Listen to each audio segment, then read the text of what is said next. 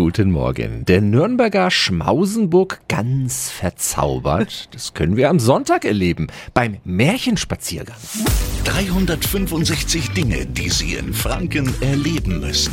Maria Weidinger ist ausgebildete Märchenerzählerin und sie bietet jeden letzten Sonntag im Monat eben solche Führungen an. Was erwartet uns denn da? Da treffen wir uns am Tiergartenvorplatz in Nürnberg und ich führe Sie in den Wald am Schmausenbuck.